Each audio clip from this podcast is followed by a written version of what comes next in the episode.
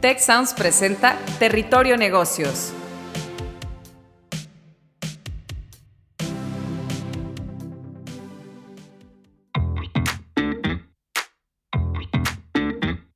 Bienvenidos a Territorio Negocios, de EGADE Business School y la Escuela de Negocios del Tecnológico de Monterrey. Mi nombre es Katia Villafuerte y hoy seré su guía por este espacio.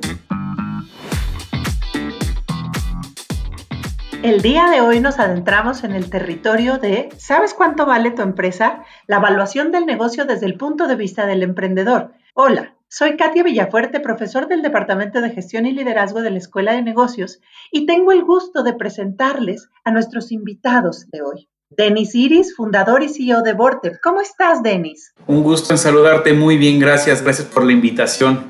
No, gracias a ti por estar con nosotros. Y además también tenemos a Luis Miguel Almanza, director del Parque Orión y cofundador de Orión Startups. ¿Cómo estás, Luis Miguel? Hola, muy bien, muchas gracias. Encantada de platicar de este tema que me encanta. Sí, a mí también. Y la verdad es que es súper interesante porque determinar el valor de un negocio muchas veces puede ser sumamente subjetivo y sobre todo cuando estamos en etapas muy tempranas. La verdad es que no hay una ciencia exacta y la evaluación de la empresa sí es un paso necesario para cualquier emprendedor, sobre todo cuando están buscando vender o cuando están buscando, por ejemplo, socios, ¿no?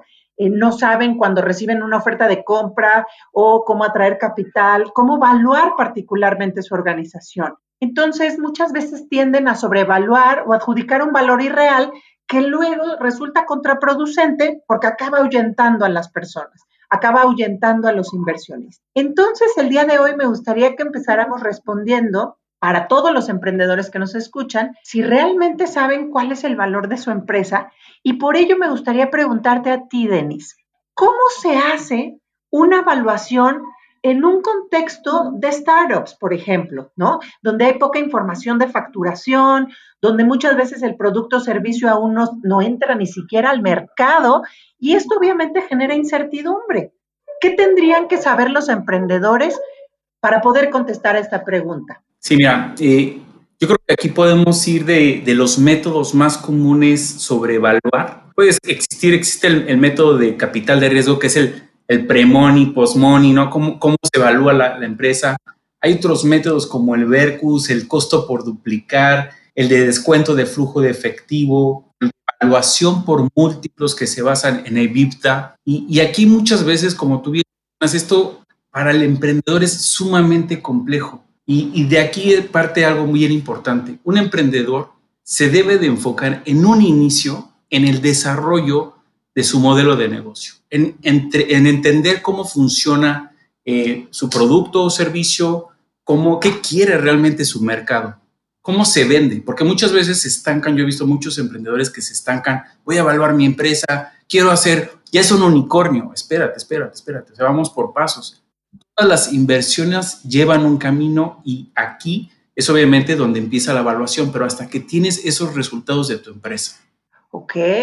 Oye, pero la verdad es que a mí me resulta un poco, bueno, me asusta, para ser sincera, me resulta un poco complicado, obviamente, porque también muchas pymes, pues tal vez eh, no tendrían ni siquiera el dinero para poder contratar expertos que les ayuden o que les hagan esta evaluación del negocio, ¿no? Eh, ¿Qué opciones existirían entonces en el ecosistema emprendedor, específicamente en México y, y Latinoamérica, para brindar apoyo en este sentido, Luis Miguel. ¿Tú cómo ves? Sí, mira, eh, digo, hay varias, varias cosas y, a lo mejor no, no, me quiero extender, pero digo, hay una, una, cosa bien importante que entender es que muchas veces el emprendedor malentiende la evaluación de su empresa con el precio de una ronda de funding, ¿no? Y me gusta mucho explicarlo como si fuera una casa, ¿no? La casa, tú contratas un valuador y, y te dice cuál debería ser el valor en función de lo que tiene la casa, ¿no? Pero al final lo que termina determinando lo, que tú comentas de, del precio de una ronda de inversión, de cuánto equity vas a ceder, pues es el precio. Y el precio está muy en función del mercado. Entonces, eh, eh, contestando tu respuesta, de, yo creo que lo primerito que hay que hacer es entender cómo funciona la evaluación y el precio. Eh, hay varias herramientas en Internet o, o, cualquier tutorial que te ventes en Internet te puede dar la, la visibilidad y el entendimiento básico para hacerlo. Pero hay un punto bien importante y es el tema de, investigación que puedas hacer de cómo, cómo está el mercado, cuánto está pagando por algo como lo que tú estás haciendo. Y ahí hay también varias bases de datos comerciales. Siempre el problema con las startups, tú lo has dicho, pues todo es incertidumbre, todo es, eh, no, hay, muchas cosas claras y súmale que la información de las startups pues es privada, ¿no? Pero en el mercado son privadas, entonces no te vas a encontrar mucha información que puedas usar de comparable para determinar cuánto paga el mercado, pero sí hay herramientas como Crunchbase, donde puedes ver eh, startups similares, en rondas similares, en lugares similares, de inversionistas similares, que pueden empezar a darte una idea de, de, por dónde anda el precio de tu startup. La segunda cosa es que, pues, cada vez vemos más este, servicios de evaluación muy startup friendly, sobre todo en las universidades. En el TEC hay un laboratorio de evaluación que ayuda mucho a los emprendedores y hay herramientas en Internet como, como Equidiam o como algunas otras que puedes buscar, pero te digo, muchos de los métodos eh, están en función del input, ¿no? Y si el input que le metas, este pues es, es, es assumptions, todavía no tienes nada validado, pues así va a salir el valor de tu compañía. ¿no? Ok. Oye, pero entonces, a ver, explíquenme un poquito más acerca de esta diferencia entre la, evaluación y, por ejemplo, eh, valga la redundancia, ¿no? La experiencia y la red de contactos que a lo mejor alguien más te pueda ofrecer. O sea, tal vez alguien te ofrece mucho más dinero, pero, por ejemplo, hay un inversionista que puede ser más conservador, tal vez no te ofrece tanto, pero tiene otros valores agregados. ¿Cómo podría entonces elegir un, emprendedor, ¿no? Cuando ya, ya, tiene más certeza sobre, sobre su, negocio, entre dinero o experiencia o viceversa, o depende del contexto. ¿Qué nos puedes decir aquí, Denis? Yo creo que aquí hay que, que, ver la realidad de lo que sucede aquí en México versus Estados Unidos. Este, hay que contemplar que el tema de evaluación es un tema o sea, cuánto estoy pretendiendo ceder de mi porcentaje accionario de la empresa, en qué etapa se encuentra mi empresa. Eh, nada más para darnos una idea, aquí en México hay menos de 150 fondos de capital privado contra 8 mil fondos en Estados Unidos. Esto, pues obviamente, imagínense cuando llegas a un fondo y tú pides, obviamente, dicen, oye, ¿cuál es la evaluación de tu empresa? y obviamente, pues aquí empieza un tema de negociación esto es bien importante comprenderlo porque muchas veces al final lo que queremos entender es cuánto voy a ceder de mi empresa.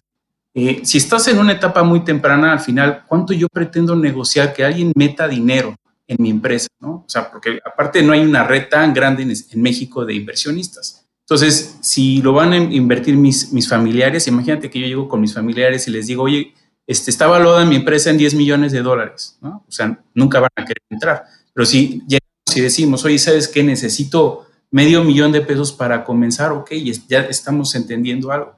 De ahí viene el siguiente paso. O sea, ya tengo, eh, obviamente, mi modelo de negocio construido, ya sé cómo puedo llegar a otros inversionistas como son los fondos de capital privado, Venture Capital o incubadoras o ángeles inversionistas, donde podemos llegar y dar un número mucho más certero. Y aquí algo bien importante que aquí creo que es donde se pierden los emprendedores siempre.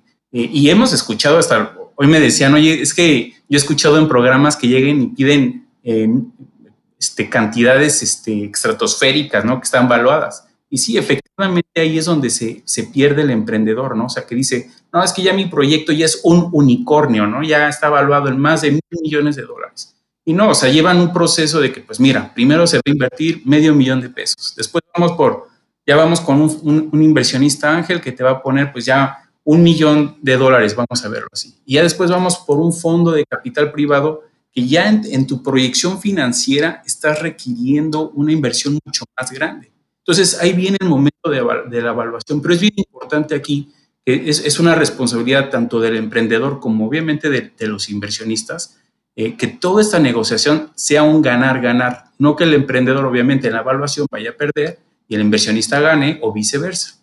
Les voy a dar un ejemplo rapidísimo. YouTube se vendió por 1.65 eh, billones de dólares. Y obviamente lo evaluaron profesionales. Hoy en día, YouTube hace, uno, hace como unos 1.700 millones de dólares a la semana de pura publicidad. ¿Ustedes creen que estuvo bien valuada la empresa? Pues desde esa perspectiva parece que no. Exactamente. Eh, aquí se debe de trabajar mucho en, eh, el inversionista, porque al final el inversionista va a entrar como socio y el emprendedor. O sea, son, el emprendedor va a hacer todo ese desarrollo de su producto y servicio y el inversionista va a ayudar a empujarlo. Y es aquí donde el ecosistema emprendedor en México, porque tenemos que poner los pies en la tierra y ver la realidad. Estamos en México y la red de inversionistas es mucho menor y entender sobre esta evaluación de que le queremos dar a la empresa y el, emprendedor no se pierda, porque muchas veces se pierde y, dice, este, está evaluado en 100 millones de dólares, ¿no? No, espérate, o sea, realmente cuánto es lo que quieres para poder levantar tu proyecto. Exacto, es que, es que suena muy bonito poder decir eso y tienes toda la razón, justo lo que estaba yo pensando ahora que decías, ¿no? En los programas de la tele y que incluso hay programas mexicanos, obviamente, de repente dan unas cantidades que los que están escuchándolos les, los hace ríen, les dicen, hombre, ¿cómo crees? Y les empiezan a dar explicaciones de por qué es totalmente ilógica la, la cantidad que están pidiendo, ¿no? Y también obviamente está esta parte donde, este, no, pues ya todos quieren ser unicornios y entonces que, que, que, valga muchísimo. Y obviamente sí, hay unicornios que de repente de cero ya valen muchísimo, ¿no? Y sobre todo, por ejemplo, tal vez el ejemplo que dabas, ¿no? O algunos otros como, como, como Kavak, que incluso ya se ha hecho algún podcast aquí en Territorio Negocios de ellos. Pero bueno, a ver, me gustaría preguntar entonces aquí, porque obviamente para mí, por ejemplo, si yo fuera la dueña del startup, pues es mi bebé, ¿no? Y por eso yo creo que vale muchísimo, porque a mí me ha costado muchísimo trabajo conseguirlo, armarlo, eh, tener mi modelo de negocios. ¿Qué tanto entonces afecta, por ejemplo, el factor emocional en estas negociaciones? ¿Cómo ves, Luis Miguel? Híjole, te, no te va a gustar mi respuesta, pero afecta todo, todo, todo, todo, todo, ¿sí? Eh, fíjate, uno de, de, los temas de investigación que estamos viendo es el tema de, behavioral economics, porque eh, eh, mucho el, factor de, de, los dos lados, ¿eh? O sea, del lado del inversionista, si el inversionista, un ejemplo, ¿no? Si el inversionista fue banquero o si el inversionista fue emprendedor antes de ser inversionista. La forma en que evalúa y la importancia que le da a la evaluación es totalmente distinta. La, diferencia entre si inviertes como ángel o si inviertes dentro o si es un fondo de venture capital, la evaluación es totalmente distinta. Si tienes un nexo con Silicon Valley y tu influencia de inversión es muy al estilo gringo o es más en eh, una influencia que tú has aprendido en, México, hace una diferencia totalmente enorme y pasa igual del otro lado, del lado del emprendedor. O sea, si es un emprendedor este, con mucho callo este, y a veces hasta factores que no nos gustan como de sesgos, o algunas cosas que tú ves en el pitch deck y dices si vienes de tal universidad, si trabajaste en tal lado, eh, eh, todos esos factores que son muy del tema de comportamiento y psicológicos juegan en la evaluación, porque a fin de cuentas, acuérdate que la evaluación, los métodos que, que platicaba ahorita Denise, lo, lo, lo, que hace es darnos un punto de partida. Es, ese número que vas a sacar del método de evaluación va a ser tu, tus cartas de negociación y de ahí para adelante, pero de ahí para adelante la negociación es totalmente humana entonces, sí, sí el emprendedor tiene que hacer la tarea y la tarea es corre tu evaluación con diferentes métodos para que entiendas más o menos dónde, cuál es tu piso, pero de ahí para adelante es un juego de negociación, ¿no? Y, ahí pues es, es, cancha de nadie, por eso los inversionistas y los emprendedores dicen que la evaluación es más arte que ciencia, por esa, esa subjetividad de la evaluación. No, bueno, sí, pero entonces está complicadísimo porque hay como técnicas muy especiales y particulares para hacer la evaluación después se convierte en un arte. Me gustaría preguntarles, y aquí sí me gustaría que me contestaran los dos, si tuviéramos que darles a nuestros emprendedores que nos están escuchando como pasos esenciales mínimos, ¿no? Porque hace rato también Denis decía, bueno, primero tienes que hacer esto y después esto. Ok, si les tuviéramos que dar así como los pasos mínimos básicos para, para poder hacer este proceso que va obviamente desde la evaluación real, para verdaderamente atraer inversionistas. Y para terminar en este arte, como dices, de behavioral economics, donde muchas veces obviamente la, garra, la experiencia, el callo, pues es lo que valdría más o tendría más peso, influencia y persuasión. Y desafortunadamente muchas veces los emprendedores son jóvenes y no lo tienen. ¿Cuáles serían estos pasos que les podríamos dar? ¿A quién le gustaría empezar? Lo dejo abierto. Yo creo que como dice Luis, aquí hay que entenderla desde dónde viene, o sea, quién es tu, quién, es tu inversionista, ¿no? Porque este, te puedo mencionar que, hay de todo tipo de inversionistas, ¿no? Eh, yo creo que en, unos casos te dicen, oye, no, a mí no me vengas con la evaluación, dime cuánto vendiste en tu último año, cuál fue tu crecimiento. En otros casos yo he escuchado mucho que se van con el EBITDA, ¿no? O sea, oye, dime cuáles tus ganancias antes de intereses, impuestos, depreciación y amortización.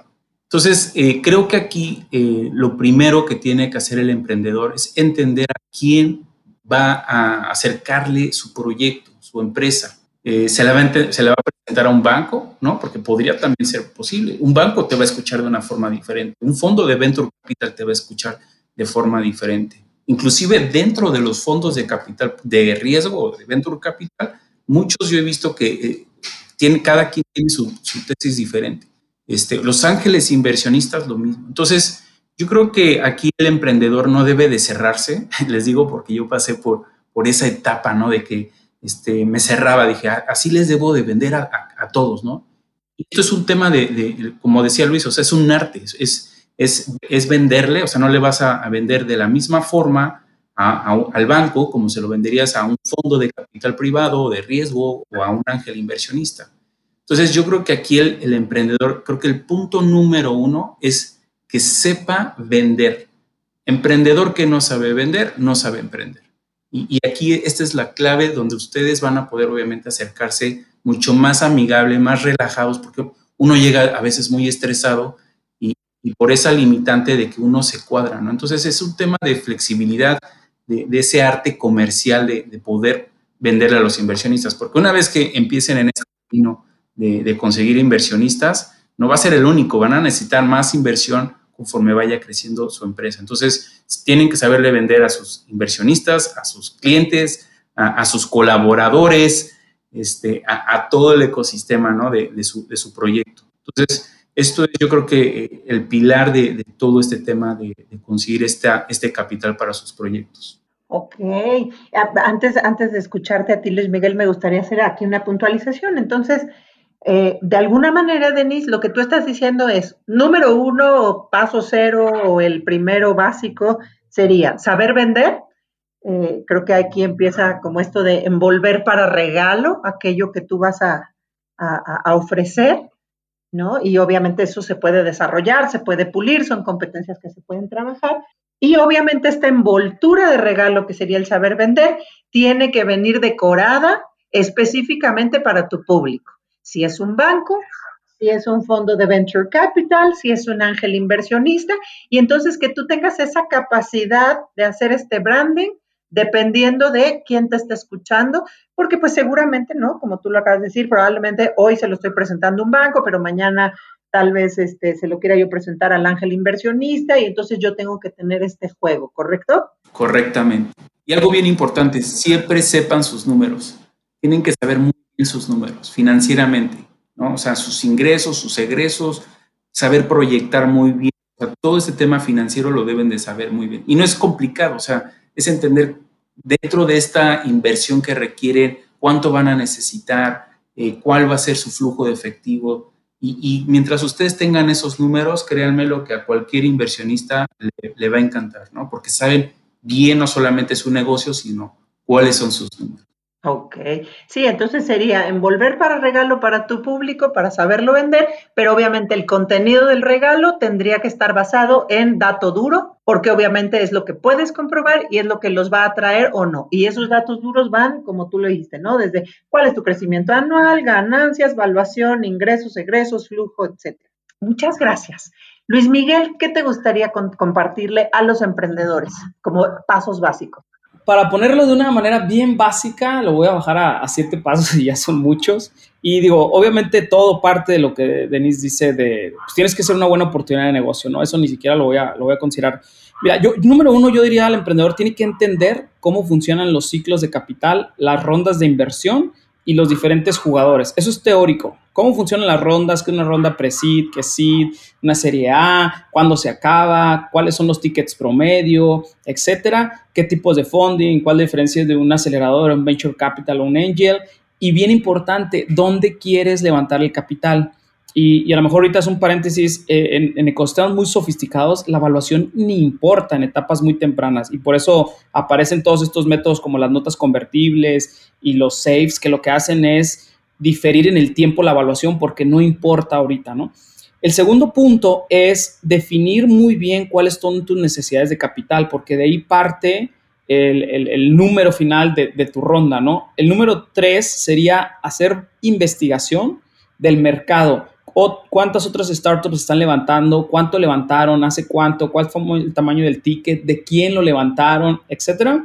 El 4, yo diría, hagan la evaluación como ustedes puedan o si tienen alguien que les pueda ayudar y háganlo con al menos cinco métodos para que puedan tener una visibilidad de la diferenciación entre, entre cada uno de los, de los, de los métodos.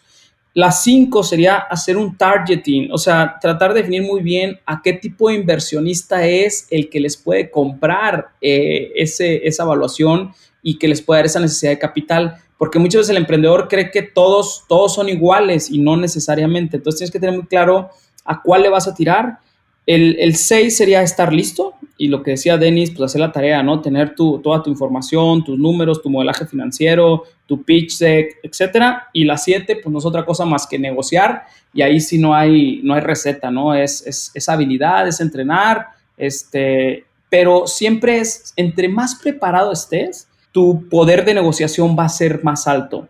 Si no sabes de nada y no llegas preparado, obviamente estás en manos de lo que el inversionista quiere ponerle de valor a tu empresa y tu poder de negociación es muy bajo. Pues sí, la verdad es que no es nada sencillo y evidentemente esa es la razón por la que no a cualquiera le va muy bien, pero creo que gracias a su expertise hemos logrado darle, aunque sea la base más importante a los emprendedores y a las personas que nos están escuchando sobre cuáles serían los básicos para que verdaderamente empiecen a trabajar en todo este proceso de eh, vender su negocio, de evaluar su negocio, de acercárselo a quien tenga que acercárselo. Eh, muchísimas gracias por haber estado con nosotros. No sé si me gustaría pedirles, por favor, si nos dan una frase, un comentario de despedida, por favor, Denis. Claro, pues eh, yo los emprendedores muchas veces es, un consejo que les doy, creo que esto es un consejo de, de experiencia propia eh, muchas veces nos enfrascamos en, este tema de evaluación. Es un tema muy importante, sí, y, dejamos a veces lo más importante, que es el desarrollo de nuestra empresa, de nuestro proyecto. Eh, enfóquense mejor en, ese desarrollo. Yo les digo esto porque pasé por esa parte de que me, acuerdo que me topé mucho tiempo eh, en la evaluación, evaluación, y después me di cuenta que dije, es que definitivamente mejor trabajo en mi proyecto y ya cuando llegue ese momento, los inversionistas van a llegar a ustedes. Créanmelo, eso es lo que va a suceder. Entonces, yo les deseo lo mejor, no tengan miedo, éxito, determinación y perseverancia. Gracias, Katia. Gracias, Denis. Luis. Sí, gracias. Pues igual, mire, yo, yo creo que una de las cosas que a mí me, me choqueó más de, de todo este tema de la evaluación es que el, el, inversionista primero sabe si quiere invertir en ti y luego después hace la evaluación. La evaluación no, no, no va primero antes de, decidir o, no decidir. Entonces, enfóquense en tener una buenísima oportunidad de negocio y si la oportunidad de negocio y sus números, su traction, todo hacen bien lo que, lo que están haciendo, la evaluación es, es una cosa más a negociar, pero no es el punto de inflexión en una ronda de inversión. Muchísimas gracias Luis, muchísimas gracias Denis. Y pues bueno, ya escucharon, al final del día es prepararse, estudiar, preparar todo lo que tenga que ver con el negocio, desarrollar el negocio y ya después poco a poco eh, van a ir llegando los inversionistas. Gracias, los esperamos en nuestro siguiente episodio de Territorio Negocios. Si quieres conocer más sobre los sucesos de la actualidad política, te invitamos a escuchar Con su permiso, el podcast en el que nuestros expertos hablan sobre los temas más actuales de la agenda pública en México y en el mundo. Escúchalo en Spotify, Apple Podcast y Google Podcast. Gracias por escuchar un episodio de Territorio Negocios, el podcast de EGADE Business School, la Escuela de Negocios del Tecnológico de Monterrey y Tech Sounds. Productor ejecutivo de Tech Sounds, Miguel Mejía. Asistente de producción, Marcelo Segura. Productores de Territorio Negocios, Luis Vargués, Triana del Castillo, Francisco Coria, Carla Díaz, Desiree Ukovitz y Santiago Velázquez. Postproducción Max Pérez. Los invitamos a escuchar el siguiente episodio de Territorio Negocios y el resto de programas de Tech Sounds en Spotify, Apple Podcast, Google Podcast y en tech.mx diagonal tech-medio sounds.